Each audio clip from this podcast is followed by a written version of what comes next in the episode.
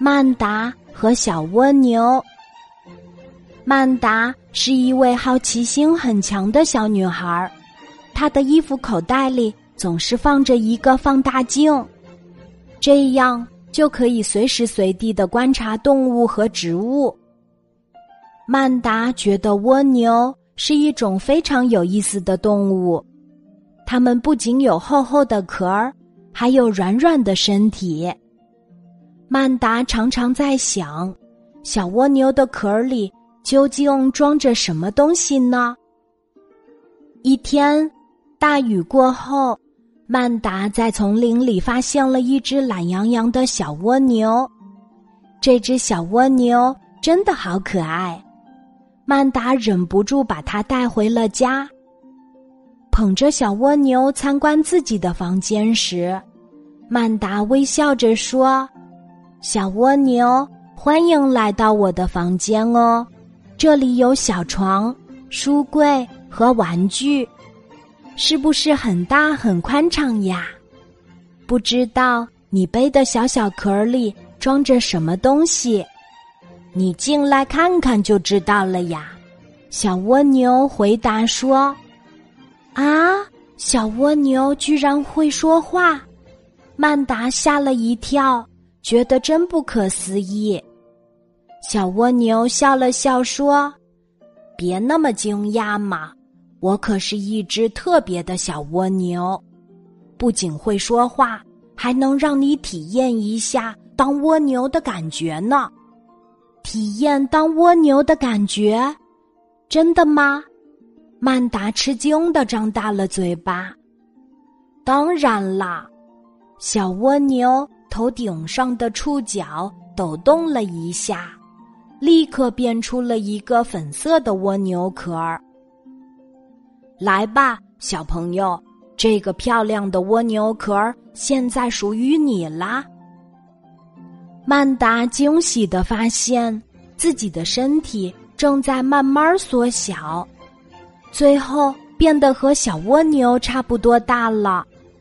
曼达开心极了。他学着小蜗牛的样子，把粉色的蜗牛壳背在自己的身后。哇哦，它现在看起来就是一只漂亮的小蜗牛。曼达学着小蜗牛的样子向前爬了两步，然后将脑袋缩进自己的粉色蜗牛壳里。原来蜗牛的壳里还有着很大的空间。就像是一个温暖的小房子。哇，原来当一只小蜗牛就是这样的感觉呀，真的太不可思议了！曼达又惊又喜。怎么样，做一只小蜗牛是不是也很不错呀？小蜗牛骄傲的问曼达。曼达认真的点了点头。你要不要再到我的蜗牛壳里瞧瞧？啊，还可以去你的壳里呀？曼达更不敢相信了。当然可以呀，你把背上的蜗牛壳取下来，就可以直接钻到我的壳里玩啦。于是曼达慢慢把后背上的蜗牛壳取下。然后迅速钻进了小蜗牛的壳儿中，小蜗牛的壳儿里摆满了各式各样的家具，有沙发、电视机，还有小床。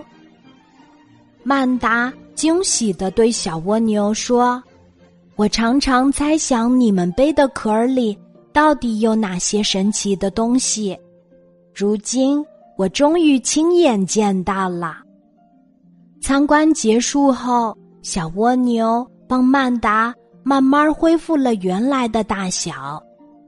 曼达也将小蜗牛放回了草丛。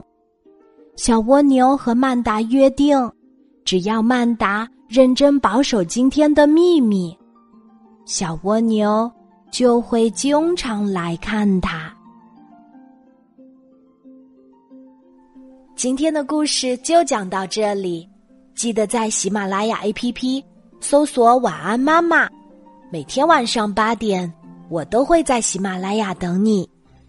小宝贝睡吧晚安。